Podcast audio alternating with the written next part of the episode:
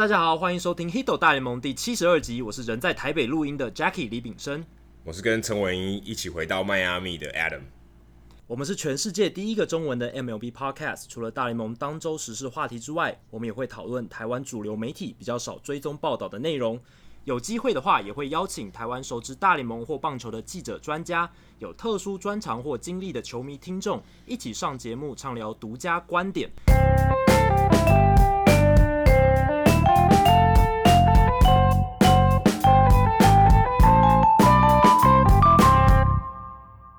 那今天我们录音的时间是台湾时间八月七号。那在下午的时候，有一个最新的新闻是，拉米狗桃园队他们签下了我们在第六十七集有聊到的 Luke Hamlick，他是 NCAA 第一级的非常厉害的一个球星，来自奥勒冈州大学。那他投球成绩毋庸置疑非常非常好，而且具有在大联盟选秀第一轮顺位的实力。但是他的问题就在我们跟第六十七集里面有聊到的是一样的，就是。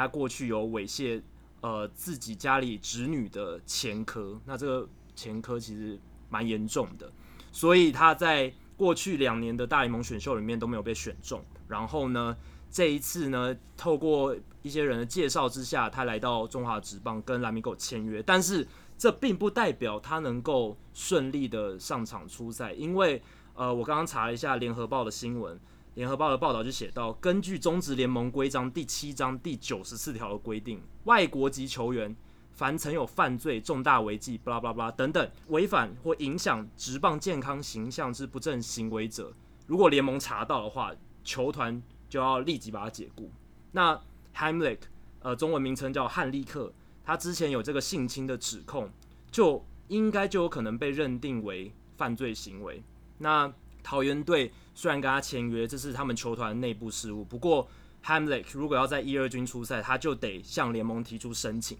届时联盟在调查的时候，一定会查到这件事情嘛？因为这个新闻都已经爆出来了。对啊，这个这个美国媒体到处都是，所以一定对啊，根本也不用查，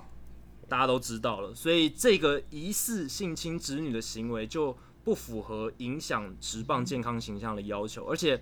，Hamlick 虽然他之前有采认罪协商，然后经过五年之后，他的犯罪犯罪记录其实是被注销的，不过这一个疑似有猥亵子女的行为，还是会被考虑为一个对联盟的正当形象有影响的一个状况。所以，虽然桃园队做出了这个决定，他签下了他，但是能不能上场还是很大的变数。而且我相信，以中华职棒的道德标准来说，可能也可能容不下汉利克啦。对，所以这是。这一天刚刚好发生这件事情，而且我们在第六十七集就有聊到，如果大家对 Hamlet 的背景还有他的过去的故事有兴趣的话，可以回到第六十七集去听。因为那个时候我们聊的是选秀的话题嘛。对，选秀的话题。因为那个时候我们其实谈到选秀话题，是因为说 Hamlet 他其实只有第一轮实力，可大家不愿意去选他。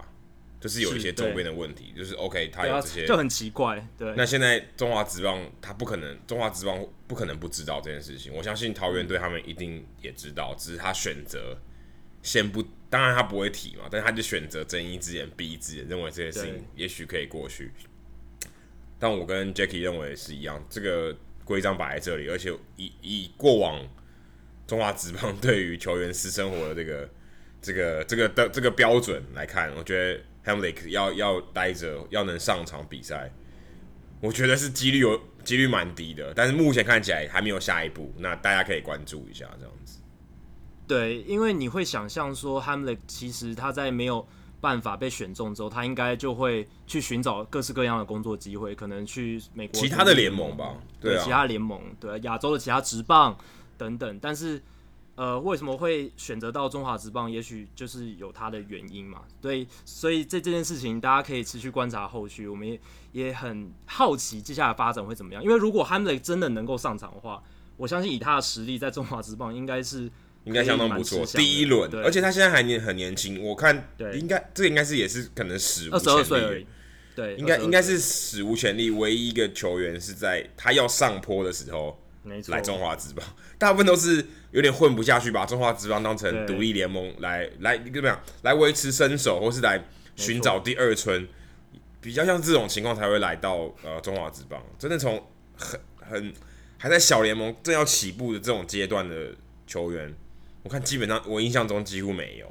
所以他、啊、而且大联盟选秀第一轮的实力的选手，签约金基基本上也也许可以破，也许百万美金的选手，对啊，这么快就来到台湾，真的是 生死无。你可以想想看，他中华职棒选秀的三百万就非常非常高，他大概也有三百万的身价，三百万美金，对，所以是三十倍哦。大家想想是三十倍哦。诶、欸，但是当然有一些市场的考量，可是你想说这个球员的签约金 是中华职棒前几轮选秀的三十倍，你就知道他的实力在哪里。是，好，那回到大联盟过去这一个礼拜的赛事话题跟焦点，当然就是鸡袜在上个周末四连战，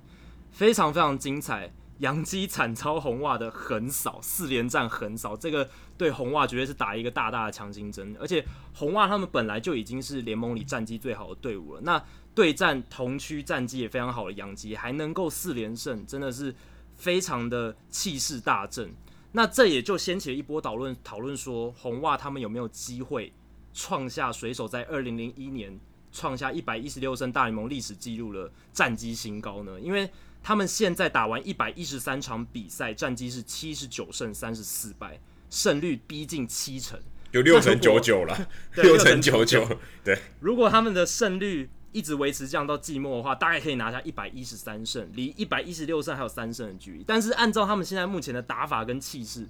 哦，我觉得蛮有机会可以挑战水手队的纪录，诶，不然也可以挑战杨基在一九九八年的一百一十四胜记录。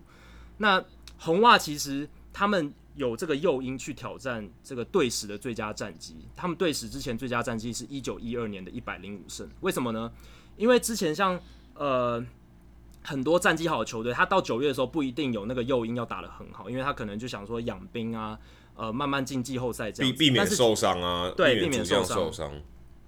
但今年的红袜有有一些特殊的情况，就是如果他们是全联盟战绩最佳的队伍打进季后赛的话。他们就有三个有利因素，第一个就是他们不用对上印第安人。印第安人虽然例行赛的战绩不如他们那么理想，而且今年的牛棚有一点抖，但是其实他们的队容阵型到季后赛会很有利，因为先发投手 Kluber、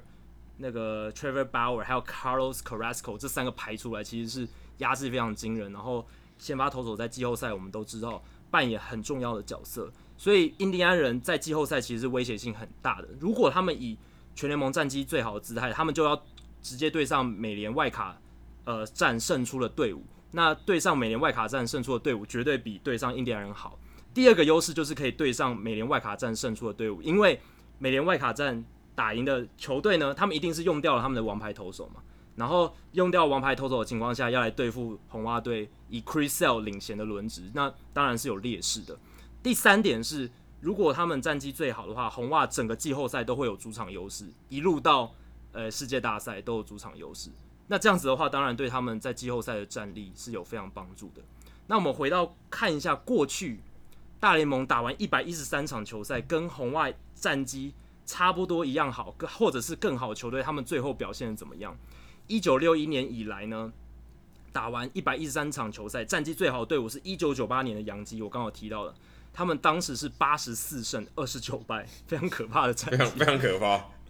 真的。但是他们最后是拿下一百一十四胜，不过他们在季后赛过关斩将，拿下世界大赛冠军。二零零一年的水手队，他们拿下八十二胜三十一败。二零一七年的道奇队，去年道奇队八十胜三十三败，然后再来就是今年的红袜七十九胜。一九六九年的精英七十九胜，一九九五年的印第安人七十八胜。这样子排下来呢，红袜。排在第四名，不过这一些队伍里面，只有一九九八年的洋基最后拿下世界大赛冠军。这个故事告诉我们什么？前面冲太快了，前面对前面冲太快，你例行赛战绩好，不代表你日后在季后赛的表现也会非常好。不知道 Adam 你怎么看这一次鸡袜大战四连战，洋基被横扫，红袜四连胜这样子的一个状况？我我我觉得说强心针。而且还也算是另外一种证明，说，嗯，Dombrowski 在交易大线做的这这，尤其这两笔交易，呃，Steve Pearce 虽然是虽然不算交易大线那那一波的啦，不过 Eovaldi 算是 Eovaldi 来到红袜队以后，我觉得有点出乎大家意料之外。虽然他今年在光芒队表现不错，可能大家没有注意到，但是他来了以后，十五局没有失分，尤其对杨基。他好像七局没有失分吧，嗯、还六局没有失分。对，很我觉得相当不容易，相当不容易。任何投手，你说 Chris Sale 要六局对杨基五失分，我觉得可能要求也有点高了，对不对？嗯、就算他这么宰制力这么高，你说十 K 十 K 跟零失分，我觉得零失分还难多了，因为你怎么样总是会有总总是会有几个失头球，运气不好也是对啊，总总是会有。然后洋洋基队是一个强队，他就有机会把把握住那些失头球，得到分数。但是三振你可以控制，所以，嗯、呃，Eovaldi 可以连续十五局都没有失分，我觉得这也证明了，嗯，Dombrowski 在做这笔交易的时候，他其实有考虑到一些同区的因素，然后看到 Eovaldi 可能的改变，因为他现在他虽然我觉得 Eovaldi 是一个很有趣的投手，这岔开话题一下，他球速非常快，可以震到一百迈，嗯，可他三振的功力非常差，他三振功力非常差，然后对手挥空的几率也很低。那他就是一个蛮妙的投手，然后又前阵子一直就是伤势打打停停。他现在二十八岁，可他的成绩一直没有投出来，大家只知道他是一个火球男。但今年我觉得补强红袜队补强了，Eovaldi 算是目前看来的确是一个强心针，因为大家看到，哎、欸，我突然多了一个可能二三号的投手可以用，他甚至可能比你目前看起来可能比 David Price 让你还感觉更安心一点。他好的时候可以非常好，啊、可以非常好。另外就是除了 David Price 以外，Rick Porcello 也投的非常好。那场比赛，他九局完投只被打一支安打，对上洋基队，这个也非常非常困难。跟我们刚才讲的一样，你要只有一支安打很难的，因为对方有办法把握你的石头球，但是你只让他打出一支安打，这是非常不容易的。是这两这两场比赛，我觉得是关键，就是怎么来？因为我们说第四站，如果大家有看比赛，其实后面有点运气啊，运气运气，因为有点失误。所以你可以说，也许基袜是三胜一败哦。洋基队应该要拿下那场胜利，因为对于比赛来讲，他其实没有打比较比较差，就是运气不好。但是 Porcello 跟 Eovaldi 那两那两场，我觉得对于红袜队来讲是非常非常大的强心针，因为那场两两场比赛代表说，OK，我这两个投手除了 Chris Sale 以外，这两个投手很稳，而且面对到洋基队表现的很很好，而且目前看起来。外卡输 死战胜出的球队，洋基胜出的几率非常高，因为洋基基本上目前看起来九，他是九场胜差，李红袜队在我们录音的这个时候，嗯、打完四连战的时候是九点五，但他们昨天赢了，所以是九场。目前看起来他们几乎不太可能有美东的机会了，除非红袜很难跟去年道奇队一样一直狂输，七月一直狂输，那那种情况才有可能，不然看起来外卡战。洋基队应该是要在主场打这一场比赛，可能不管是对到水手，或是对到运动家，目前看起来，那他们赢面也比较大了。目前看起来，Severino 田中将大，Sabathia 他们拿能拿出来的菜也比较，也比刚刚这两队多。对，所以非常有可能会对到洋基队，而且在等于是美联分区系列赛就对到洋基队，对到自己同区的球队。嗯，那你现在看有这两个。投手除了 Chris Sale 以外，诶、欸，那我代表我我的我有三场有赢的机会，那三场赢的机会基本上都是晋级了嘛，对不对？对。那我觉得这个对于红袜队来讲，感觉上是更好。就是我们一直在讨论的交易大线，我们并不是说要冲击季后赛。对于红袜和洋基来讲，嗯、他们已经不是在冲击季后赛了，他们希望能在季后赛走得更深，所以他当然会考虑到他在季后赛会遇到的球队。那这个情况。这个这是一个很好的证明说，说哦，对我有我有对上洋基，OK，我有把握，我有我有我有一定的把握，这这个感觉就会很好。对，这个系列赛点出几个洋基的问题，不过他们有一个好消息是，他们剩余赛季的对手大部分都偏弱，所以他们接下他们虽然被红袜四连战横扫，不过还是有一点就是。诶，尽头的光芒还是有一些好消息等着他们，因为他们之后对上队伍都是游骑兵啦、双城老虎，大部分都是这些弱队，所以他们可以比较好整以暇的准备季后赛，这是一个小小的好消息。不过，他们这个系列赛点出几个问题是：第一个就是他们的先发轮值有点陡嘛，看出 CC Sabathia 有一点快没力了，而且最大一个问题是 Sonny Gray 到底是怎么样？现在好像他被调到牛棚了嘛？我看他对他被调到牛棚了，他还在牛棚热身呢。对，因为他的状况真的不好，而且他是主客场的投球成绩差异非常大。他今年在主场洋基球场十一场比赛，防御率七点七一，四十九局三十九次三振，三十次保送。相比于他在客场，客场他的十场先发，防御率三点六二，就是像他以前在运动家王牌时期的水准差不多。五十四点二局，六十次三振，十六次保送，这个三振保送比跟他在主场的时候差非常大，所以就有一些资深的棒球专家，他们就说，Sunny Gray 是不是像以前他一些前辈一样，怎么投就是不适合洋基？他投球的球威还有他的能力其实都还在，你如果看去看他的球速什么，其实都还不错。但是怎为为什么在诶纽约这个大市场，在洋基这个球队，就是投的成绩不是那么理想。以前有非常多的例子，大家如果还记得 AJ Burnett，他自由球员合约签来洋基之后，投的非常非常糟糕，两个球季防御率超过五哦。对啊，然后如果更早一点，还有一个叫 Javier Vazquez，二零零四年的时候也是二零零四、二零零五，他他虽然有一阵子投的还不错，但是后来也是崩盘。Randy Johnson，他从响尾蛇转到洋基。两年的投球成绩也跟他在响尾蛇时期差非常多，虽然他那时候已经超过四十岁了，不过他后来又回国响尾蛇之后，其实表现也还不错。那有一个很有名的是 Kenny Lofton，他是呃二零零四年的时候是一个老将，然后他来到洋基队，不过他非常讨厌纽约的打球环境，他有公开来讲这件事，而他的打击成绩也不是很好。另外像 Esteban Loaiza、Kevin Brown、Kenny Rogers、Danny Neagle 这些比较早期的。来到洋基队的球星都适应的不是很理想，不知道亚当你怎么看这一个 Sonny Gray 的现象？就是是不是真的有球员来到洋基队之后表现就崩盘？是心理素质的问题吗？还是投球实力的问题？我个人觉得投球实力不是问题，因为我刚刚列举那些球员，他们离开洋基之后还是投的还不错，而且这些都是名，坦白说都是名将。对，你现在会。出入一些大联盟休息室，你会去观察到一些休息室的氛围，一些市场不同的情况。不知道 Adam 你怎么看 Sonny Gray 的这一种来到大市场球队适应不良的现象？嗯，我我觉得可以看两个层面。第一个就是一一个是你场上的这个感觉，你看在运动家的球场跟在洋基队的球场，我上次有提到，你如果在你如果在那个你不在观众席，你如果在球场上，你听到那个声音。嗯，就是不一样。你就是你，真的是有点震慑住。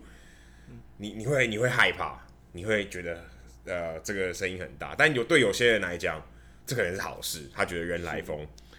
那也许对 Sonny Gray 来讲不是。另外就是媒体嘛，这个跟大谷翔平呃选择这个球队的那个逻辑是差不多的。他认为小市场球队，一般我们说小市场球队，并不呃在这里并不是表示说他的。呃，商业的利益赚了多少钱，而是他受到关注的程度。我说受到关注的程度，也就是媒体、媒体的数量、媒体的多寡、媒体的这个批判性，对不对？对于这个球队的重视度，当然杨基是数一数二的，甚至可应该是第一名，不是第一就第二。那 Sonny Gray 能不能适应这个环境？他对他的压力是不是可以？虽然大家都到职业球，都已经到达这个最高等级的职业球员的这个水准。但是不是每一个人，我觉得都能适应这个环境，尤其是洋基队。洋基有可能是一个比较极端的，因为它是纽约是全世界最大的都市之一，那它的媒体也比较多，那球呃媒体对于球队的战绩的这个压力也比较大，那对于你的拷问也比较多。你就想，原本如果在迈阿密好了，可能只有三个媒体问我，那洋基有十个，OK，那压力就是不一样。当然，我觉得有可能是因为这样，那他的表现就会受到影响。但是因为我不是他，我但是我可以看到，呃，一个会影响一个球员的表现，这两点其实蛮明显的。不然大谷翔平不会做这个，不会有放话这种说法，说 OK，我我非我只想要去小市场。他当然知道这一点，而且我相信田中将大一定有告诉他这一点，一定有。身为一个前辈，一定有告诉他说，OK，如果你来到洋基这种大市场球队。你能不能，你能不能顶住？田中我觉得算是一个很好的例子。他，我想他可能心里面原本就想去洋基队，所以他心理素质可以顶得住。然后在洋基队，就算投的不好，他的确有一段时间投的不好，有伤，大家要质疑他。可是他顶住了，对不对？他反弹能力很好，对他反弹能力很好，他顶住了。OK，我不会被这个，我不会被这个压力击垮，这很重要。也许吧，有也许这就是每一个。投手他的心理素质上的差异，当然我们刚才讲环境的因素，我觉得也是蛮大的可能。也许 Sunny Gray 离开洋基队以后，大家可以看可以看看他是不是就反弹，还是他真的有受伤，实力开始下滑？这其实很难说的。对，不过我觉得 Sunny Gray 好的一点是他投不好的时候，他不会逃避问题，他还是勇于面对媒体，回答所有相关的问题，所以我觉得这是他好的地方。那接下来我们来聊一下洋基的一个大前辈，就是 ERA。ERA 在上个礼拜有一个新闻闹得蛮大的，他现在是变成媒，他现在变媒体了，所以其实跟刚刚那个接起来了，对啊，对，他是媒体人了。他上礼拜在 ESPN 的 Sunday Night Baseball，就是周日夜棒球比赛里面呢，在赛赛就是比赛中的报道里面，他批评达比修友他随队复健对休息室是的气氛是一种伤害，他觉得这一个人。呃，又没有要上场，然后随队，然后在这些重训室里面复健啊什么的，对球队对球队的氛围是一种伤害。他认为达比修友应该到亚利桑那春训基地去做复健，不要去影响到队友的比赛进行。然后他也认为他达达比修有他不愿听从球队的指示操课，坚持自己的复健步调还有做法，认为他有点不配合啦，而且。他也暗指、暗暗偷偷偷暗批他，达比修有心智不够强韧，怎么都没有那种，诶、即便受伤，但是还是要展现很出很强硬的感觉。没有，他他他觉得达比修有太玻璃了，不能够越做越勇。这是 ERA 说法，这是 ERA 说法。那这一个比较有争议性的言论一出，他的队友呃 Anthony Rizzo 总管 Epstein 还有总教练 Madden 通通出来。替达比修有护航，而且抨击、反击 ERA 的言论、哦。对，但是这很正常啊，这很正常啊。对，他他一定当然一定要保护自己的球员。对，对，一定要保护自己的球员。那达比修有他自己是说，他他他自己是蛮有风度的啦。他说他对 ERA 的发言没有什么多余的评论。那他自己还是很尊重 ERA。那他附件的情况是，他之前好像就是手肘有一些问题，所以他都在治疗手肘。但是每一次投完球练投完之后，他都觉得手肘有一点疼痛，然后有一点不舒服。然后后来发现问题好像是出在脊椎上面，所以他说他后来他把治疗的标的从手肘改到脊椎之后，诶，他投完练投完之后的不适感跟疼痛感就消失了。所以他说他目前的复健状况还不错，然后预计八月底就有可能归队了。但回到 ERA 的这个批评。Adam，你怎么看这一次的新闻事件？我觉得是有点好笑。我觉得，哎哎，ERA 有点太多话，因为他毕竟也没有天天跟着小熊队啊，他有什么资格就是去直接批评人家休息室里面的运作跟氛围？而且我觉得蛮妙的是，他是我他在比赛比赛的中间聊天聊到，嗯、还不是在一个、嗯、呃什么电电台的访问里面聊到，他可能就是突然脱口而出，灵机一动，对。但聊到这个，我觉得他可能之前有可能之前有队友是呃随队复健，然后对他认为对休息是气氛有所影响。我、嗯、我自己看马林鱼队这边，其实蛮多，其实蛮多人在复健的时候还是跟着球队啊在在现场看球啊，也是在休息区啊。所以其实这个这个我觉得完全是无稽之谈，因为这个是很正常的，那也没有一定要到春训基地复健，因为有时候其实。有时候其实并不是真的要复健的，就真的休息啊，对不对？就真的休息，然后做一些做一些调整这样子。那心智不够强韧，这一点我觉得我其实有点有点同意耶，因为呃，去年达比修有被打爆以后，在世界大赛被太空人打爆。我看到有一个有一个报道是写说，他不敢再呃到不敢跟道奇队签约，就是例如说他他他他他他成为自由球员以后。他不敢，嗯嗯、他不敢再去这种大市场球队了，因为他认为他小他的小朋友如果去那边念书会被会被霸凌，嗯，对，会担担忧这些事情。呃，我我我不敢保证这是一个借口还是怎么样，但是你就知道，OK，他并不是真的想要去呃正面的对抗这个，就跟我们刚才讲到田中将大，刚我觉得有点相反，有点相反，这个这个心态，我没有说谁对谁错，每个人个性不同，嗯，但是的确你会感觉到。他好像并不是想要面对这件事情，所以嗯，心智不够强韧，嗯，也也许有一点点同意吧，也许有一点点，但是这有有一点像是这种概念，他就是 OK，你批评我好，那我就被批评。他其实面对呃 ERA 的批评，然后记者问他你会不会生气，他回答说哦，我当然我是人，我也会生气啊，我当我的小朋友不听话的时候，我就会生气。对。OK，这个对，但是这很幽默。可是你会知道，他不是一个正面去抵抗的人，他并不是一个说 OK，你你批评我不好，我就要做给你看，不是不是这种人。那当当然他当然他的老板 Epstein 跟 Madam 会出来挺他，蛮合理的啦。我觉得这个、嗯、这很正常。不过他自己要想一想，他今年呃自由球员跟小熊队签约，他其实投的并其实并不好诶、欸，很差很差，而且大部分时间都不在嘛。那对，你就今天你投的很差，我觉得还比你都不上还好，因为你要吃局数。嗯。你怎么样也是要打卡上班，我付钱给你，起码要打卡上班，坐在那边八个小时。你你至少要至少要有这个，可是他 他没有，他都缺席嘛，都都都在都在休息区休息，其实不太好了。我觉得他对于他自己，当当然他说说话的这个立场也比较也比较薄弱一点，对不对？你对球队没有贡献，坦白说你也没什么好说的。没有立场去为自己做做什么辩驳了。对啊，所以他也只能做开玩笑说：“哦，小朋友不乖，我会生气。”他也只能说这个，对，他不能说啊，我拿更好成绩证明给你看，说你都乱说，他没办法，我没办法投。就我觉得对啊，他也没办法投。哎、欸，他其实真的真的蛮玻璃的。我昨天看到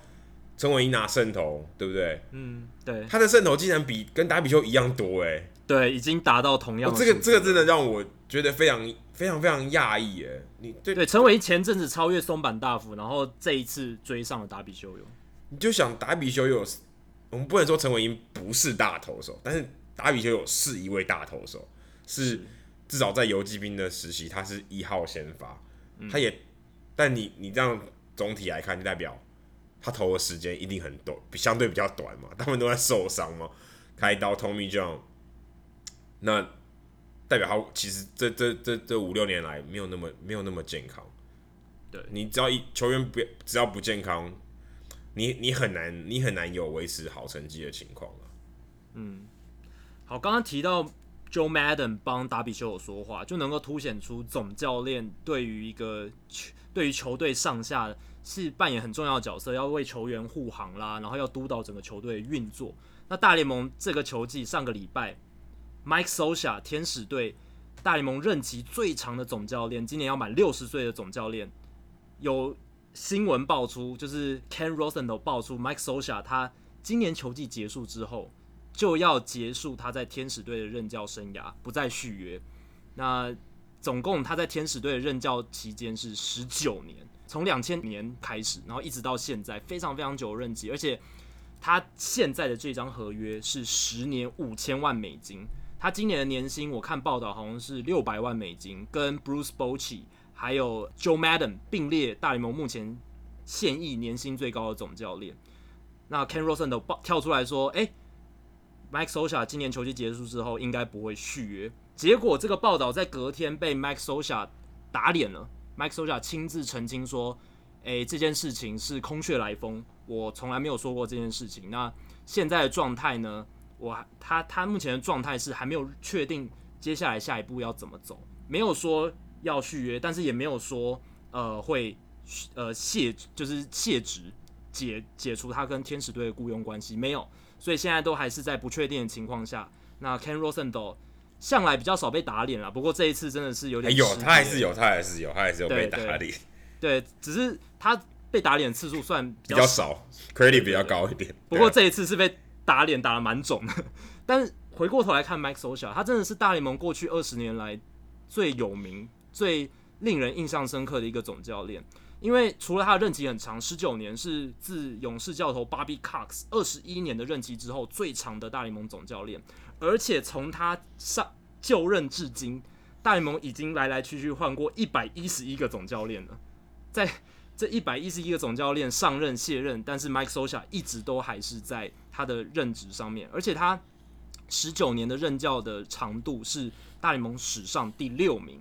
那第一名是 Connie Mack 五十年，还有 John McGraw 三十一年，第三名 Water Austin 二十三年，然后再来是 Bobby Cox、Tommy Lasorda 二十一年，再来就是呃 Sosa 十九年。尤其在这一个最近近年。棒球总教练换得非常频繁的情况下，Sosa 还能够继续在他的位置上坐得这么稳，根本就是真真的很难再见到这样。蛮离，我觉得蛮离奇的。对，蛮离奇的。而且他之前天使队有这个跟总教练团跟总管 Jerry Dipoto 发生战争的时候，也是 Solskjaer 胜出，代表老板是站站在 Solskjaer 这一方的。这个在现代的棒球的管理阶层也是蛮少见的，就是很少总教练是跟总呃老板直接有这样直接的很好的关系。但 Solskjaer 确实有他自己厉害的地方，他虽然老派的教练，可是他在二零零二年的时候有率队夺得世界大赛冠军。可是这也是他执教前期啊，后后期表现其实对蛮普通的。对，我要讲他后期之后，二零零九年之后，他只有二零一四年带队打进季后赛，这是。很多人有点对他渐渐丧失信心的一个关键。不过他这几年战绩其实天使队战绩也不会到说太差，有几年还是打的还不错。那要不是因为一些伤兵的问题，比如说 Gary Richards 一直受伤，然后一些很不幸运的问题，也许 Solskjaer 还有机会打进更多季后赛。他大联盟执教生涯一百一千六百二十五胜，一千四百零四败，一千四百一千四百零三败。其实也是非常好的战绩。那 Ken Rosenthal 的报道里面有写到，如果 Solskjaer 呃真的结束他在天使的任教的话，板凳教练 Josh Paul、特别助理 Brad Ausmus 以前老虎队总教练，还有 Eric Chavez 是有可能接替他的人选。不知道 Adam 你怎么看这一个这一次 Mike Sosa 的诶、卸任的新闻风波？虽然最后证明是一个假消息。其实这种总教练要。要卸任，通常就两个，就两个因素。第一个就战绩打太差，自己觉得嗯，OK，我没有脸继续待下去了。嗯，因为就是刚刚提到，就是争斗，这是斗争嘛，就是政治斗争。他被斗掉的话，他就想说，哦，那我就自己下去。通常，通常就是就这两个吧，就球队带不起来，跟呃政治斗争，就是 OK，我跟我我跟那个 front office，我跟制服组的闹不和。这很很常见嘛，可是突然这个 Mike Solskjaer，因为他其实战绩啊、呃、是没有到很好了，但是也没多烂，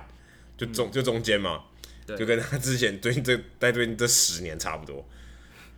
那他突然说要说要卸任，他是用我看 Rosenthal 是用 step down 这个字，对，就不续约了，就不续约就哦，老子累了，心累，不想做了。他钱也赚够了啊，对，当然，但不是因为钱而已，不是因为心里不满足，对不对？对。但突然有这个新闻，我是觉得蛮蛮怪的，蛮没头没脑的。嗯。突然就说没有这个，然后因为其实天使队最近也没怎样嘛，对不对？就是没什么消息，No news is good news，没没什么没什么事情。突然讲到 Mike Solskjaer 要要那个要下台，大家觉得蛮怪，而且没没没有什么前兆。那天外飞来一笔，对，天真的是天外飞来一笔，然后哇，因为 Rosenthal 的关系，全部人都爆了，发现根本没这回，就隔天就根本没这回事，对，蛮我觉得蛮离谱的。不过不过也因为这样，我自己嗯、呃，在最近这一个这两个月，嗯、呃，看就是我我其实跟陈伟英碰呃碰面的时间还不如我跟 Mattingly 碰面，当 Mattingly 碰面的时间，跟 Mattingly 每天都会有联访嘛。都，在旁边听。马林鱼总教练，对对，当跟马林鱼队总教练 Don Mattingly 每每天都会，只要有赛前呃联访，我都会去听。嗯，那你会知道说，今天一个选手，嗯、呃，因为他自己本身是选手出身，是名可以说是名将了。对，洋基名将。在在他们当总教练，他们怎么样去嗯、呃、看待这个球队？怎么样去面对媒体？这个其实是。嗯，我想可能大部分球迷没有办法感受到的，你可能看到就是 OK，这个教练带队成绩不好啊，给我滚蛋。其实这个我觉得很表面，因为嗯，你就想今天是一个厨，他就是一个厨师啊，你给他的菜不新鲜或是不够好，他其实要做出一个好的料理是很难的。那如果今天你的菜很好，嗯，我们基本上讲，都常常做菜吃原味就好了哦，但甚至不用料理。就可以，就是一盘，就是一盘好菜，就跟他就是一个厨师嘛。那 Mattingly 可能现在他在一个重建的球队，他他怎么样去呃带领这些年轻的球员，怎么样去面对这些媒体战绩的情况，或他们打常常输球，是呃比赛有一些基本的东西没有做好，怎么样去面对媒体去解释这些事情，其实都是呃一个总教练要要做的，我觉得算是蛮蛮大家在台面下看不太到的。你可以看到很多像嗯 Terry Francona 呃 Joe Girardi、Aaron Boone，嗯，呃，Alex Cora 这些人，你看他们虽然、呃、好像很年轻，但他们其实最重要就是他们如何去面对媒体跟去带领年轻的球员，沟通能力，沟通能力，呃，嗯、对，当然说沟通能力有点太又太广泛了，但是主要就是这这两个面向，他是不是能做得好？我相信 Mike Scioscia 绝对是各中的好手，不然他不可能做到十九年都没有人敢动他，因为他的战绩，你说如果真的要把他拔掉，也不会也不会不合理啦，就是因为他没有什么起色嘛。当然，这是一个小市场球队，呃，他的媒体的压力、外面的压力，相较起来是比较少。但这些东西，我觉得对于一个总教练来讲，可能大家球迷没有感受到。但他们如果要去呃做好做做好这个位置，其实有很多东西是跟沟通啊这些东西都是很有关系的。怎么样去看待这个球队？另外就是。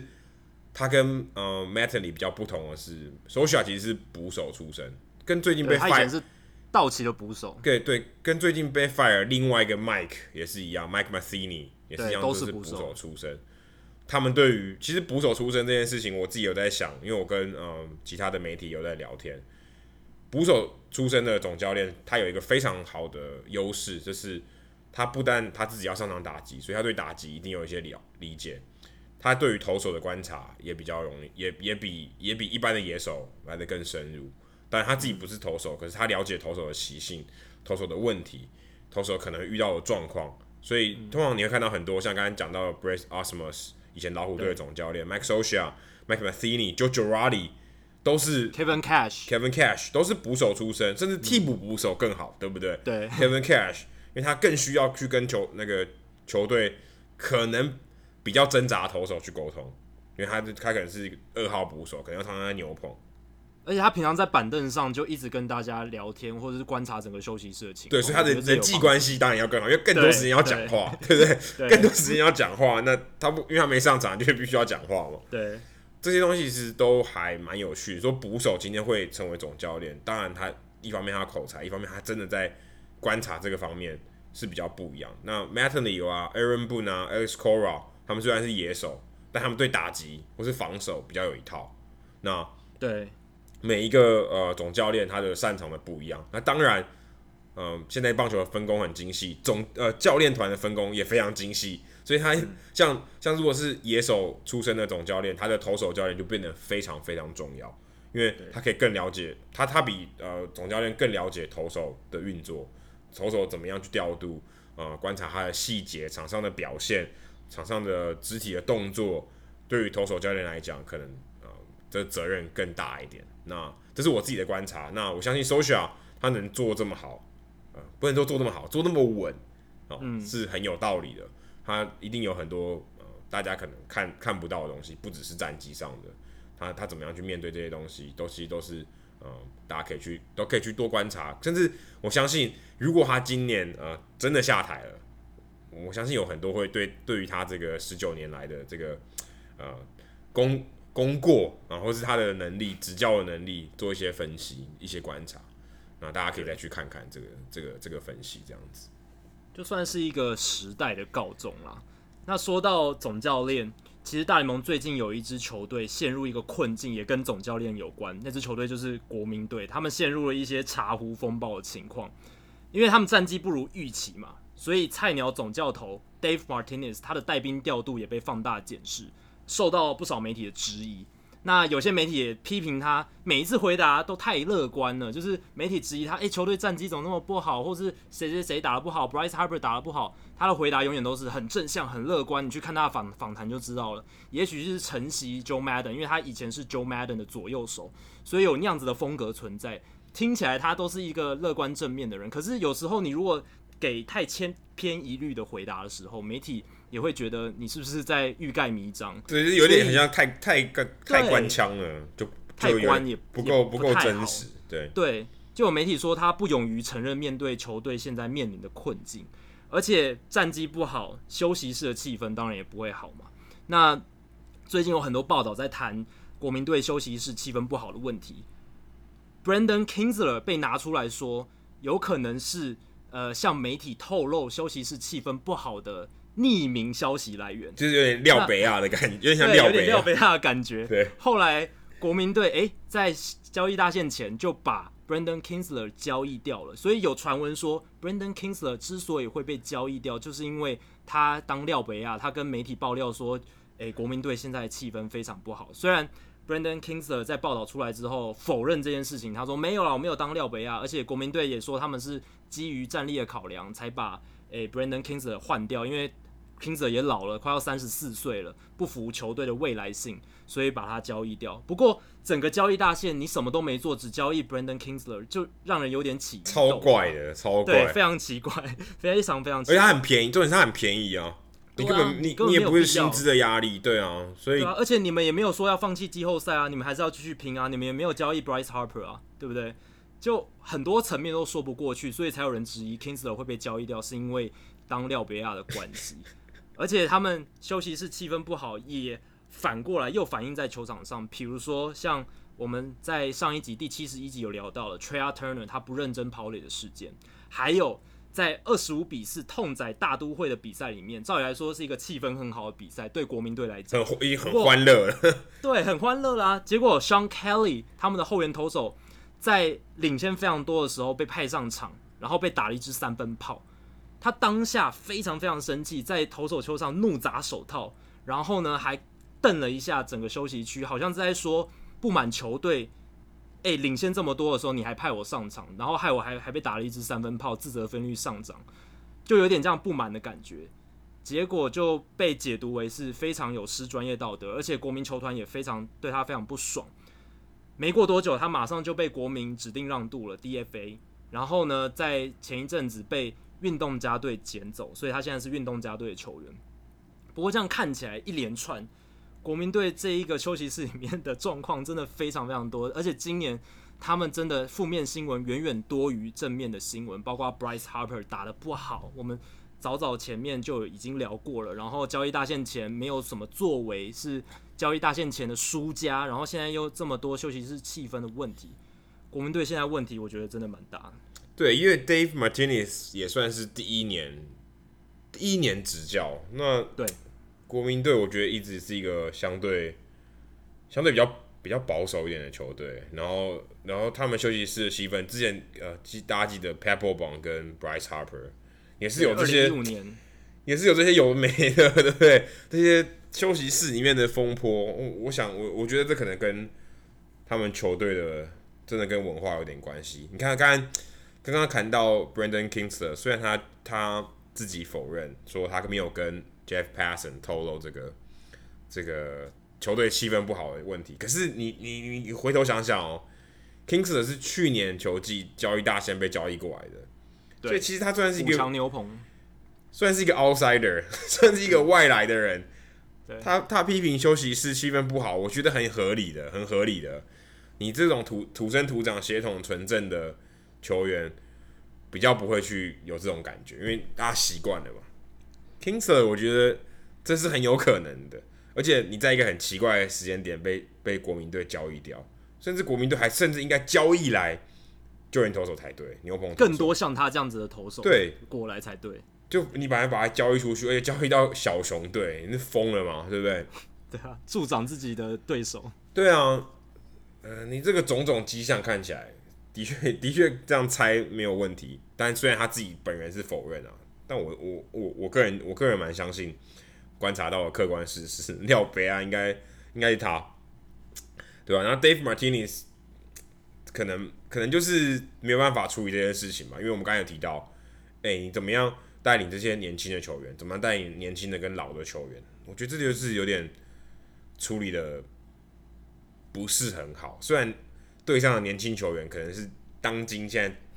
最受到瞩目的 Juan Soto，对不对？他打得很好，但也这也不能表示休球队休息室的气氛就很好哦。虽然虽然我相信我自己，嗯、呃，去看国民在在国民队采访的时候，看到这个气氛，其实你其实你感觉不太出来了。你说休息区，我们说休息区大概在球场旁边的休息区，跟在里面的休息室，OK，、嗯、这两个呈现出来。东西当然当然不一样，休息室不会被拍，休息区会被拍，所以也是要一个形象嘛。你你不能大家都不笑，大家的气氛都不好。嗯，当然这个我们看不到，休息室里面发生什么事啊，我们就真的我们就真的不知道了，因为我们没有进去。对，所以对我还想到一件事，就是天才小史他伤愈归队那一场，应该是伤愈归队那场比赛，他投的不好嘛。然后呢，结果他下场了之后，在休息区跟 Max Scherzer 有一点口角，后来 Max Scherzer 就马上说：“来来来来，我们下去谈，我们到休息室里面去谈，不要让这个东西暴露于就是摄影机之下。”对啊，这也是。国民队休息室气氛不好的一个表征，就是，哎、欸，你们队上的两大王牌投手竟然就大喇喇的在休息区里面开始吵架起来，而且是一个老大哥对一个小老弟，有点像是当年 Papelbon 对 Bryce Harper 的情况，有点类似，所以又让人起了更多的质疑。那其实国民队刚才 Adam 提到 Papelbon 跟 Bryce Harper 的情况是发生在二零一五年，那那一年的总教练是 Matt Williams，那 Williams 是出了名的。无法掌控 对啊，球队休息室气氛的总教练，他的情况非常非常严重，所以那一年结束之后，国民队也把他炒掉了，找来了非常懂得跟球员沟通、跟球员打交道、跟球员当妈吉的 Dusty Baker。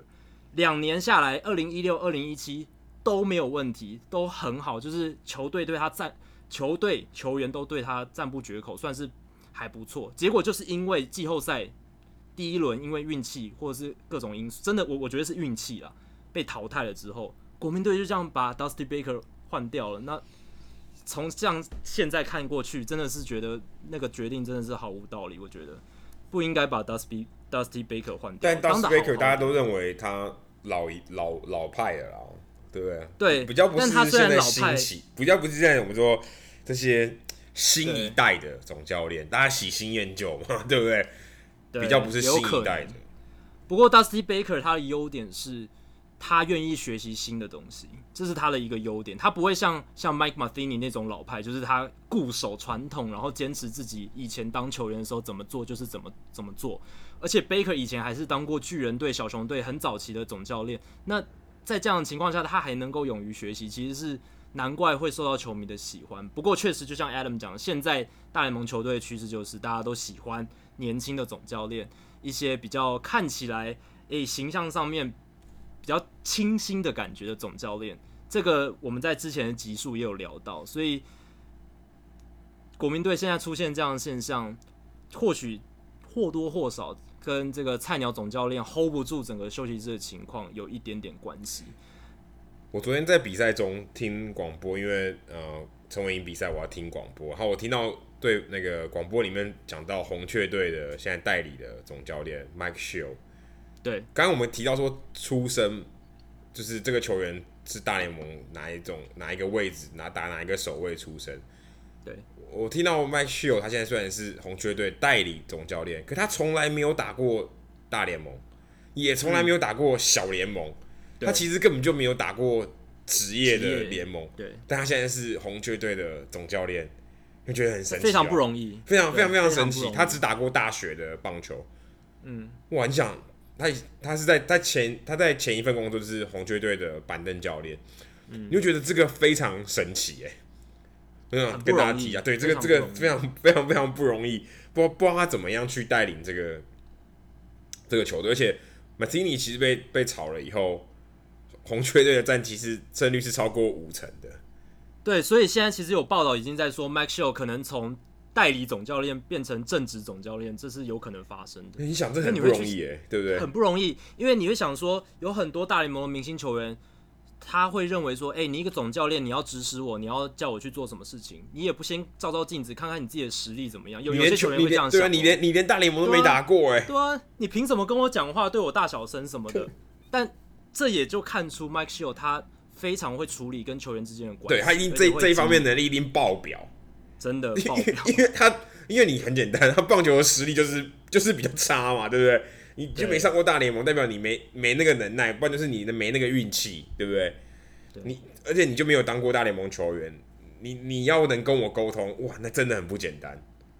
对，真的不简单，真的。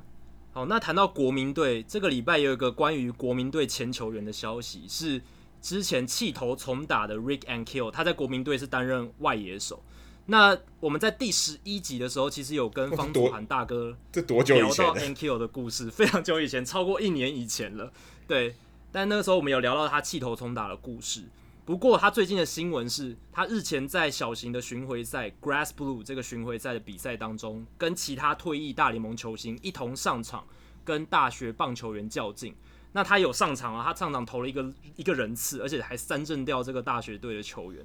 所以。他在节目上啊，就跟主持人表示说，他认为他认真在考虑要回到投手球了。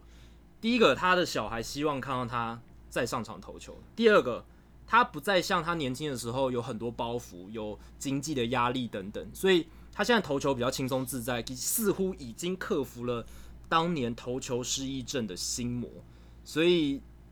，Rick and Kill 以三十九岁的年龄要重返大联盟这件事情。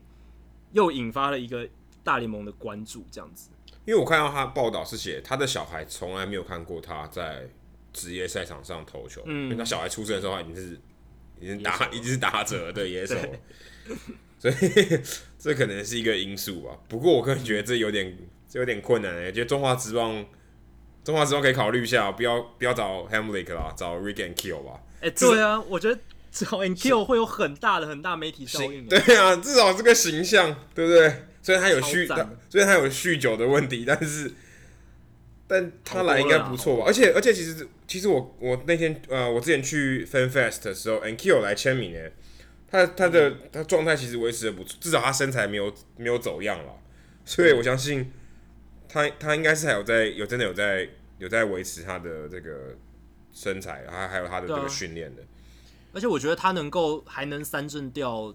大学队的棒球员打者，我觉得还是有一定实力在。至少他不会爆头，至少没有爆头吧？对不对，他他说他有在 work out，我觉得就有有有在做训训练。而且他说，就算他现在又出现控球非常糟的情况，他没有以前那种心灵的阴影了。他就是啊，控球不好，那就丢到后面去就好了，欸、没有关系。其实真的可以，真的可以考虑找他，哎，对不对？啊、我觉得我相信他应该会愿意哦。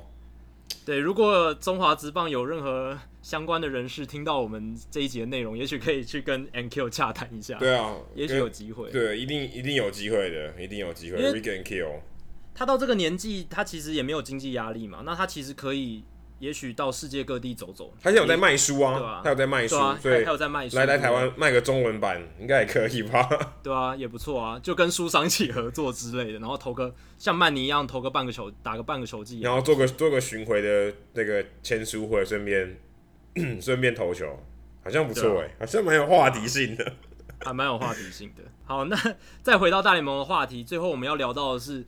一个。还蛮有趣的，国联 MVP 陷入大乱斗的一个状况，就是相比于美联，美联 MVP 今年的状况似乎大局算是蛮底定了，基本上就是 Mike Trout、Jose Ramirez、Mookie Betts 或林多这四个人在争，没有没有什么异议了。但是国联的话，状况就非常不明朗，几乎没有任何一枝独秀的球员。像前十名，我们打开那个 WAR 值，就是综合贡献指数这个。比较可以纵览一个球员整体贡献的数据，可以发现国联现在前十名，第一名是投手 Max Scherzer，他的 WAR 值是五点七，第二名也是投手是 Jacob deGrom，他的 WAR 值是五点五，然后野手是第三名才出现，是红雀队的 Matt Carpenter 四点九，那还有比较知名的野手像是 Nolan Arenado 第五名四点六，Javier Baez 四点一。在这样的情况下，其实大家的数值都非常接近，实在有点难分轩輊。所以有人也在想说，诶，这一年有没有可能就是投手获奖的年份？上一次有投手获得 MVP 是二零一四年道奇队的 Clayton Kershaw，然后再来就是二零一一年老虎队的 Justin Verlander。对，那好久以前了，好久以前，对，已经有点久了。那那一年我记得他胜投非常多，好像二十四胜，然后。传统进阶数据都表现非常优异。那今年 Max Scherzer 其实也有像他当年的气势啊，因为他今年他的胜投数目前是国联胜投王十五胜，然后 ERA 二点三三，投球局数最多，三振数两百一十次也是最多，WHIP 值零点九也是最低。所以怎么看，其实他真的这个宰制力真的有点夸张，就是有点一枝独秀的感觉。Jacob Degrom 他的自得分率当然是非常非常低，可是他的胜败的战绩实在是太惨了。现在没记错的话，应该是五胜七败。我们之前在数据单元里聊过这个惨况。我个人是觉得 Scherzer 这一次胜出的几率还蛮不小的，但是 Adam 你好像有不同的看法。我如果觉得颁给 Degrom 的话，会是一个超级大的笑话。嗯，这我觉得大都会球团应该会觉得丢脸丢到爆，就是真的。他们是国联倒数第二名的球队，然后出了一个 MVP，而且还是投手，这个真的是天大的笑话。我记得二零零三年，二零零三年吧，Alex Rodriguez 在德州游击兵，那时候他们游击兵没有没有拿下那个季后赛席次。嗯、Alex Alex Rodriguez era 被选为 MVP，大家吵翻天，想说哦，你这个季后赛球队都连季后赛都没有打进的球队，居然有 MVP。MVP 不是应该帮你打进季后赛吗？对，对不对？这是基好像基本门票的，对，基本门票，你一定要季后赛球队，你才有办法出一个联盟的 MVP。你代表最有贡献，对你有贡献，你至少把大家把这个球队推进季后赛。如果是 Degrom 的话，我觉得真的是非常非常好笑，非常非常幽默，所以我还蛮希望 Degrom 可以获选 MVP 的，因为这样会他获选 MVP 应该是史上第一个胜少败多的投手 MVP，对对，而且还是一个。还是一个可能胜少败多的球队，对啊，太荒谬了。但但但我觉得这个也可能也变成，如果今天呃，因为 Jackie 刚刚提到这个这个排序，主要是 WAR 值，嗯、所以你可以也许可以看得出来说，WAR 值在 MVP 的这个票选里面的影响力。因为你你如果这样看，其实这个没道理。如果我们我们不是说 WAR 值没有意义啊，不是说这个意思，而是说你用 WAR 值来看。有没有他有没有他有没有真的跟呃推进季后赛根本没关系嘛，对不对？好像有点怪怪。你用这种方法解释，用 WAR 值来解释 MVP，好像有点不太对，对不对？因为你他有没有推进季后赛，我觉得是我觉得是很重要，因为有推进季后赛才是有价值嘛。MVP V 是 valuable 嘛，对不对？对对，我光有 WAR 值，我自己爽没有用啊。球队没有进季后赛，这个 value 不存在嘛。对不对？我一个人打超好，我一个人是 Westbrook，球队每一场都输一百分没有用，对不对？我得一百分，球队输一百分没有用。所以如果是 Degrom 真的当 M 真的获选为 MVP，我觉得是代表 WAR 值这这个这个数据啊，这个这个指标这个指数变得非常非常重要，变成它是一个变成它是一个领先指标，代表说 MVP 之后我们就看 WAR 值。但我个人觉得并不会发生啊。嗯、但是如果如果真的发生，我觉得非常有趣。对，而且我觉得这一次这个前十名里面有几个很有趣的，像是 Aaron Nola，费城人队的王牌投手，这几年他其实一直表现都蛮稳定的。今年算是再更上一层楼，达到顶尖联盟投手的水准，表现非常非常好。他目前 WAR 值在国联排名第六，四点四。那另一个我想点的球员是我刚刚已经有提到的小熊队的 Javier Baez。Javier Baez 今年是攻守俱佳，他虽然上垒率还是非常低，三振还是蛮诶、三振其实没有像以前那么多，不过保呃保送还是非常少。但他今年打打击率非常高，三成零二，而且长打率高达五成九四，是全国联最高的。而且他打点八十八分，超多，也是国联最多。道垒。防守都非常好，在这样的情况下，其实他也被说列为是很有可能呃获选 MVP 的球员之一。加上小球队战绩还不错，如果他真的是当选 MVP 的话，他有可能是大联盟自一九八七年 Andre Dawson 以来上垒率最低的 MVP 得奖者。Andre Dawson 那一年的上垒率是三成三八，那。Javier Baez 他现在的上垒率是三成三五，所以他有机会打破这个上垒率最低。而且都是小熊，对，都是小熊队。哎，对啊，很很有趣的，都是小熊队。对啊。哎，更正一下，Andre Dawson 当年的上垒率是三成二八，更更低啊，更低啊。所以小熊对 Baez 如果要挑战这个记录，还要再，也不是说更努力，就是。他的数据上垒率可能要再下修一点，不过他今年的 OPS 点九二九真的是比往年进步非常多。而且你要想他内野手，哎，对啊，他基本上是中算中线内野，中线中线内野手，对，所以他的价值真的非常高。他之前前几年的 OPS 都没有超过点八零零，那今年点九二九真的是我觉得算是破茧而出了，因为他当初上大联盟的时候，大家就赋予他这种很高的期待。那前几年因为三振偏偏多，而且触球率就是 contact rate 碰到球的几率有点太少了。那今年他修正这一些之后，他整个安打数量提升上来，果然有爆发性的表现。他几乎就是国联版的林多尔。对，但林多尔上上垒率比他好很多，比较好很多。可是他们，我觉得他们的形象。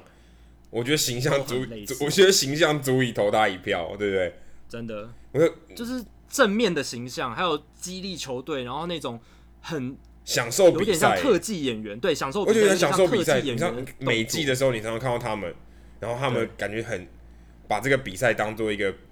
甚至可以说表演。你就觉得哇，看他们比赛赏心悦目，让你觉得很 exciting，你就觉得让你觉得很刺激，比赛很精彩。就是 Javier Bias 能带给大家这种感觉。真的，因为有些比较那种数据派，或是比较那种正统派的人，他会觉得说，Javier Baez 他的动作，有一些动作，有一些尝试，比如说往本垒冲什么尝试，太危险，没有必要，风险太高。不过就观众的角度来讲，哇，实在太精彩了，而且他有些守备动作是真的只有运动能力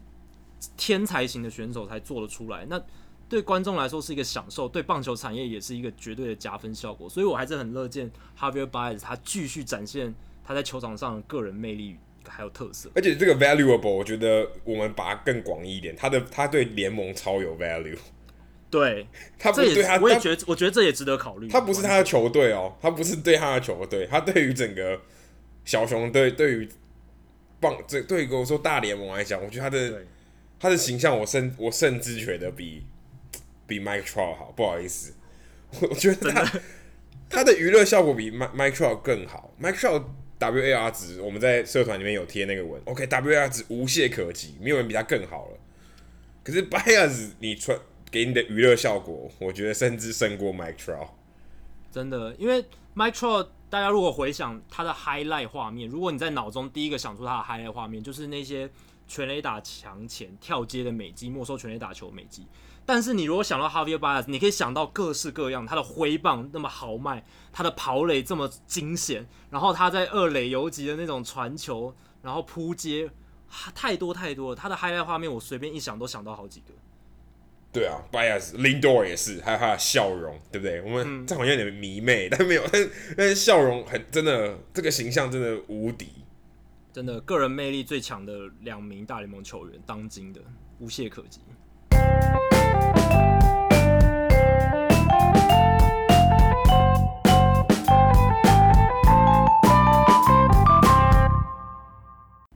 好，接下来进行本周的转学生周记。Adam，这个礼拜有哪一些事情呢？老师我想补充一下，上次我们聊到洋基球场，然后那个时候我在洋基球场，然后去去采访，然后顺便隔隔几天去采访王建民。但洋基球场的时候发生一件很有趣的事情，那个时候刚好在交呃交易大限前几天，如果没有记错的话是七月二十八号美国时间。嗯，那时候我在嗯、呃，就是球赛结束以后，我在那天是一个双重战。球赛结束以后，我在整理，在球场整理我的照片，在媒体室。诶、欸，这个时候媒体室这个公关人员就丢，就给我们一张纸哦，每个人一张纸。他、嗯、说奇怪，通常都是给那种呃赛后的 game note、post game 跟 game note，就是告诉你这个比赛有哪些特殊的记录，有哪些人又完成了什么特别的记录，然后史上第几次，还有整个比赛、嗯、你会看到每一个打席。嗯，发生什么事？有点像我们你在网络上看到 Game Day 一样，不过它会更详细一点。然后大家这个这一季的战成每个人的个人成绩怎样？那你可以写一篇新闻稿。诶、欸，可是他已经发了，已经发了这个 Post Game Note，已经给了，又又又塞来一张纸，一看，哎呦，结果是交易的新闻。那时候我看、欸、Twitter 上面还没有这个新闻呢、欸，就是他们把呃 Chasen Sheriff 交易到红雀队，换来 Luke Voit。这个老菜鸟、嗯、算是去年上大联盟的，算老菜鸟。一垒手，一垒手。哎，我想说奇怪，这个 Twitter 上面都还没有这个消息，他塞来一张纸，上面就是用纸哦写说，OK，Chasen Shreve 被交易到红雀队，然后什么什么细节。我想说，现在不是二零一八年的话，为什么还要用这种方式给我一张纸？而且那个时候还没有，还没有，还没有任何消息嘛，就代表这个是这个纸是。这个纸是第一第一手的，消息，绝对是第一手。对，对我最先，这也是我人生第一次拿到这个。虽然我这样讲有点好像球迷，不过我就第一次拿到这张纸，我觉得哇，还蛮还蛮新，还蛮新奇的。而且居然不是在现场直接用公告的，就是应该要直接在媒体室公告，你就直接写就好。偏偏我拿出一张纸，很老派这样子，好像很一个很正式的白纸黑字。因为其实我在马林鱼这边，呃，赛前的时候他们都会公布一些，例如说呃谁在复健啊，谁在小联盟。身上哪里啊，或是他最近，呃，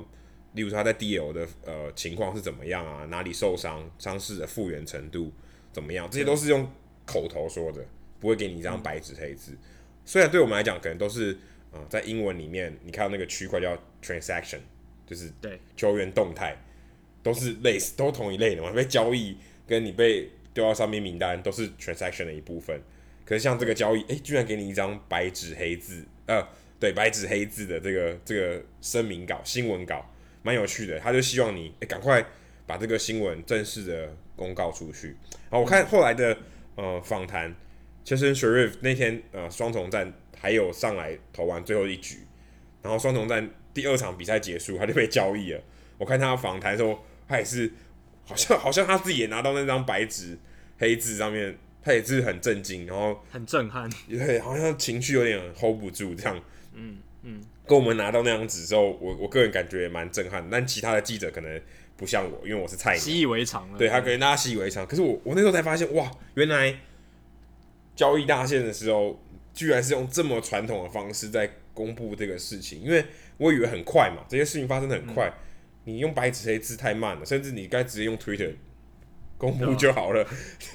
讲、啊、那么多，那些那些什么 Ken Rosenthal 啊，Jeff Passan 这些人都是马上。都是在可能一分钟之内就马上送出去了，对不对？对。他们一个白纸黑字等我发那个稿，我想说，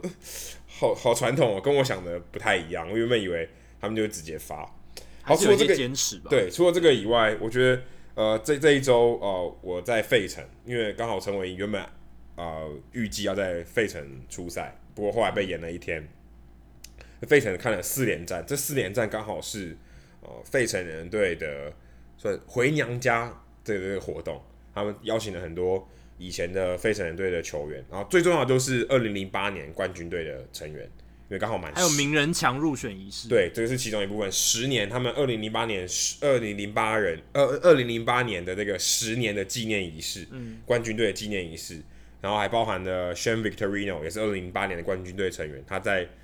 正式退休，正在球场正式退休，然后以费城人的球衣退休，那我刚好也在其中。看这个这个场面，其实我觉得蛮特别的。如果大家有看我写的报道，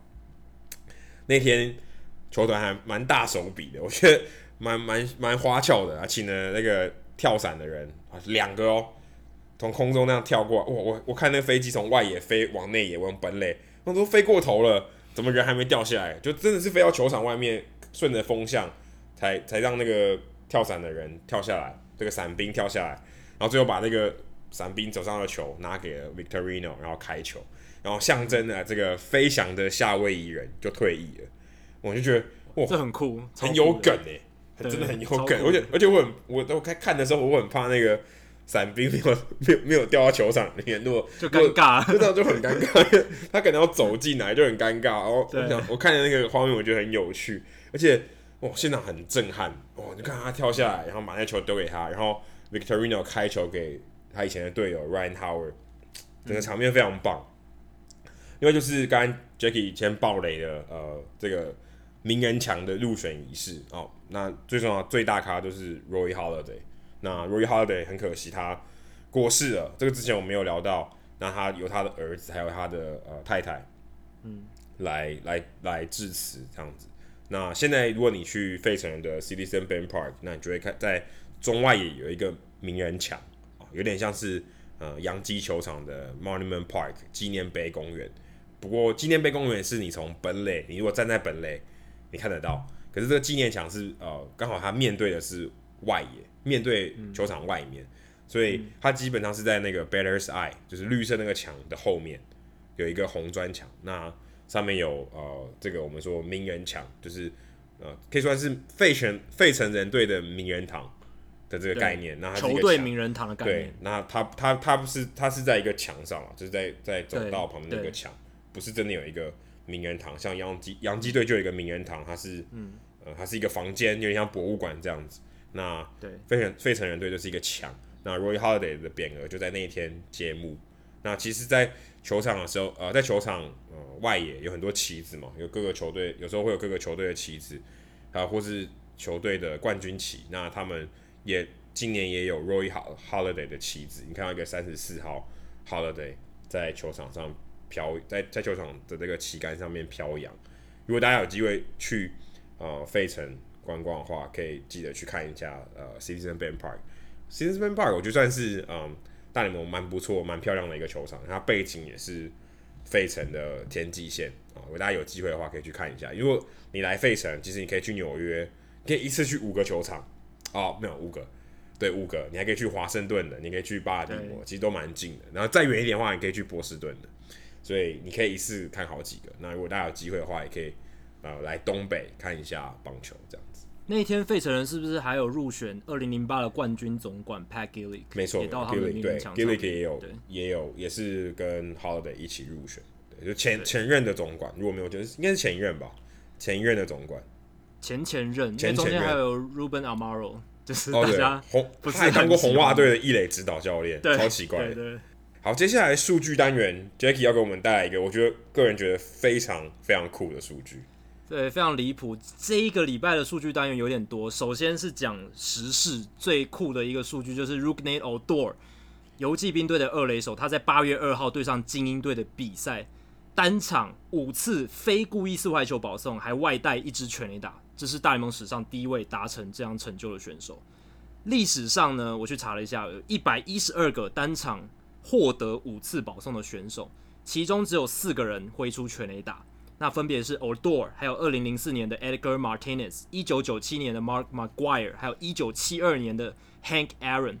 但是呢，这四个人里面只有 Odor 一个人是在比赛没有进入延长赛，而且没有故意四坏球保送的情况下，达成单场五次保送还附带全垒打的表现。所以 Odo 已经超越 Martinez、McGwire 和 Aaron 在单一比赛里面表现最佳，实在太不可思议了。而且最不可思议的是 Odo，他并不是以选球见长的选手，他一直都是挥大棒、低保送率的选手，有点像是我们刚刚提到的 Javier Baez。但是今年他不一样了，他在那一场五次保送的比赛以前，他的单季的保送率已经是百分之七点一了，这个已经是他生涯最高的数字。他生涯之前单季最高只有百分之四点九的保送率，所以他在那一场比赛赛前其实。他生这一个球季的保送率已经创下生涯新高，但是那一场比赛之后，选到五次保送之后，他的保送率直接从百分之七点一上上升到百分之八点五，上升了一点四个百分点，一场比赛非常非常厉害。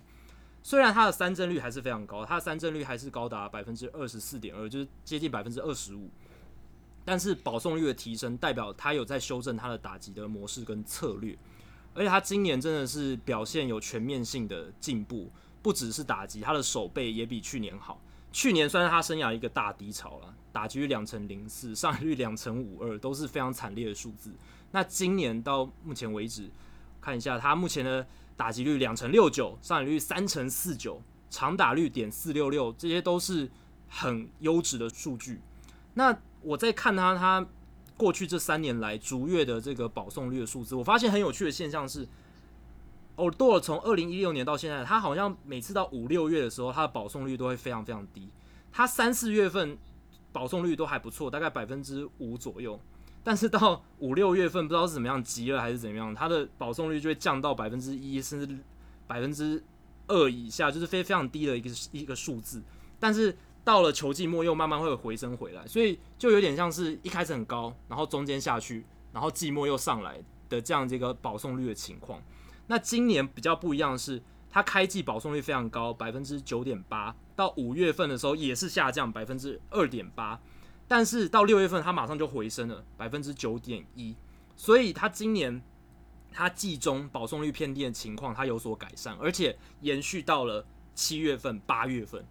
所以代表他这个保送率提升的状况，应该是变成一个常态了。所以大家可以继续期待 Rugne Odor，因为他其实从大联盟生涯初期就一直被期待是一个很好的内野手，兼具 power 还有守守备的能力。但过去两年表现有有点令人失望，不过今年看起来是有所突破，而且变得非常成熟，至少整季下来的表现相当不错。只是看游骑兵最近这几年的情况，我觉得他接下来一两年有可能变成交易的筹码也说不定。其实 Odor 去年三月三十号的时候才跟游骑兵签下了一纸六年四千九百五十万美金的延长合约，附带。二零二三年球队选择权，那价值是一千三百五十万美金，所以基本上从现在到二零二二，甚至到二零二三年，如果 Odor 继续保持他现在的打击状况和有守备的价值的话，他其实算是很便宜的优质二垒手的选项。所以在这样的情况下，游骑兵接下来要怎么处理他？会继续把他留在球队中呢，还是在接下来一两年球队重整的过程中？把它交易掉，值得观察。那我们其实看到 Elvis Andrews 也是另一个游骑兵提早签延长约的内野手，中线内野手。那游骑兵这几年的做法是，即便 Andrus 他打得非常好，但是还是继续把他留在阵中，没有将他交易掉。至于 ODO 有没有机会呢？我们就继续看下去。那另一个我想提到的数据是，呃，要先感谢听众朋友黄道奇，他是提问说。美国时间八月五日星期日那一天，一共有十场一分差的比赛，十场哦，非常非常多。他就问说，这是不是大联盟史上单日最多一分差比赛的记录？然后我就去查了这件事情，我发现那一天当天十场的一分差比赛是大联盟史上第二多，最多是十一场，大联盟历史上共发生过四次，分别是在。一九一四年的九月七号，一九一八年七月四号，二零零一年四月十四号，还有二零一零年六月六号，这四天大联盟曾经当天发生十一场的一分差比赛，所以八月五号单日十场的一分差比赛已经接近这个记录了。那大联盟史上总共有包含八月五号那天，总共有十四次单日发生十场的一分差比赛，这确实蛮有趣的，因为。一分差比赛虽然说是很常见的事情，可是要在同一天发生这么多场，确实不多见。好，那最后我还想提到的一个数据是跟七月七号的响尾蛇比赛有关。七月七号，响尾蛇以二十比五打败教士队。那那场比赛，他们除了第五局还有第九局因为主场领先的关系没有打以外，其他七个半局他们都有得分。所以就有外国的球迷很好奇说：“诶。大联盟史上有没有球队，他每个半局都得分，而且每个半局得分都多于对手？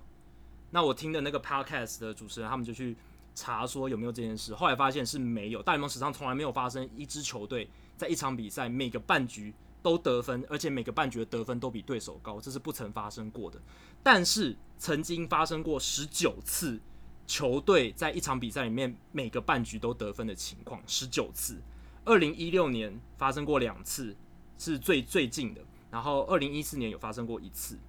那其实这种情况非常非常难得哦，因为比完全比赛还难得哎。对，大联盟史上有二十三场完全比赛，这个现象比完全比赛还要少发生。那比什么情况多呢？就是独立完成的三杀守备，独立完成的三杀守备是大联盟历史上非常罕见的成就之一，大联盟史上只发生过十五次。通常这种情况是怎么会发生？通常都是比如说一二垒有人无人出局的情况，然后打者打一颗球，直接很强劲的飞到二垒手手套里面，然后二垒手再自踩二垒，再传一垒，这样独立完成了三杀守备。大联盟发生过传传一垒应该就不算了吧？传一垒算吗？呃，因为二垒的跑者起跑，一垒的跑者也起跑，然后他们来不及回到二垒跟一垒的话，所以他应该是。二垒手接到，先先接杀，然后再踩二垒，再碰一垒往二垒跑的人吧，应该是完全不能传球吧？因为因为接杀的话，就是如果接杀，然后就代表队已经死了嘛，跑者已经出，哦、对，对对对对对，打者出局，然后二垒的二二垒的再踩垒，哎，这样没有办法，二垒回垒嘛，二垒回垒，然后触上二垒再踩再踩二垒，或者他连出两个人，不然这样应该不算独立三杀吧？因为他有传球啊。还是哦，对对对对对对，要碰，就是如果他碰到二垒的跑者，然后再碰一垒的跑者，对，再碰一垒的跑者，对，没错没错。因为他如果有传球，应该就不算是独立。对，有传球就不是，有传球就不是，就是要独立完成的三杀守备，总共发生过十五次，所以球单一球队单场每局都有得分这件事情，它的发生几率比独立三杀守备高，但是比完全比赛低，所以这就是今天的。呃，这个礼拜的数据单元，这个、多有趣的记录。这个真的要很高很高的运气，哎，这个真的要非常非常高的运气。因为像国民队那一场二十五比四的比赛，他们也没有每一局每个半局都得分。对啊，那这真的要很高很高的运气，每个半局都要得分，非常难，因为代表你的打线每一个人都要醒过来，每一个每一个人都要在每一局。有得分，然后对方的投手要送分数给你，这这而且也不能打出像我们刚才说的那种很运气很差的双杀打球，因为可能攻势就瞬间瓦解，就是直接被接杀的强击球啦，这一种就也不能发生。而且你刚才讲，其实这最近这这这这两个礼拜发生大比数二十分以上的比数很多哎、欸，然后你刚才又讲到一分差，所以其实棒球也也蛮极端的哈，有时候很极端。只差一分，有时候野手要上来投，对不对？投投到比赛已经是乐色时间，对，好像好像有点不太好哈。大家应该联盟应该会希望一分差比赛多一点，多一点的话，精彩程度一定比较好。你 blow out，大家都先走了，都没人看了。但大家可能想要看野手投球，有点娱乐效果。不过 blow out 对就是大比分差的比赛对联盟不好，绝对没有什么。没有什么帮助，除非像刚刚提到创造这个每一局都有得分的记录以外，不然没什么没什么价值嘛，让大家洗个数据这样子。除非你是那一队的球迷，或者是……哎、欸，其实我觉得那队球迷应该也觉得不好看，应该也觉得不好看的，就只是洗数据，到最后会觉得真的蛮无聊的。真的，就像 Adam 讲，一分差的比赛绝对会增加观众的兴趣，还有大家的关注程度，也比较不会想转台啊，也不会想要离开球场，因为想要对，因为很紧张嘛，随时都有可能翻盘。对啊，随时都有可能翻盘。好，刚才说到翻盘啊，我们今天节目也要收盘了啊。如果大家喜欢我们节目的话，欢迎加入 Hito 大联盟在 Facebook 的社团 Hito 大联盟讨论区。加入这个社团，回答三个简单的问题，就可以和我、还有 Jackie、还有其他上过我们节目的来宾，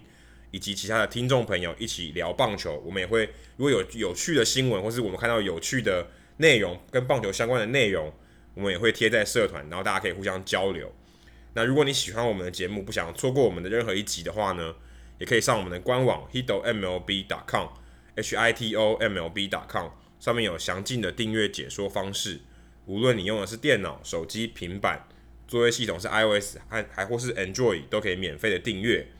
如果大家喜欢我们节目，也希望大家到 iTunes 的 Podcast 专区，在 Hito 大联盟的页面底下给我们评分和留言，让那些还没有听过 Hito 大联盟的朋友，能够更快速了解我们节目内容和特色。好，今天的节目内容就到这里，谢谢大家，拜拜，拜拜。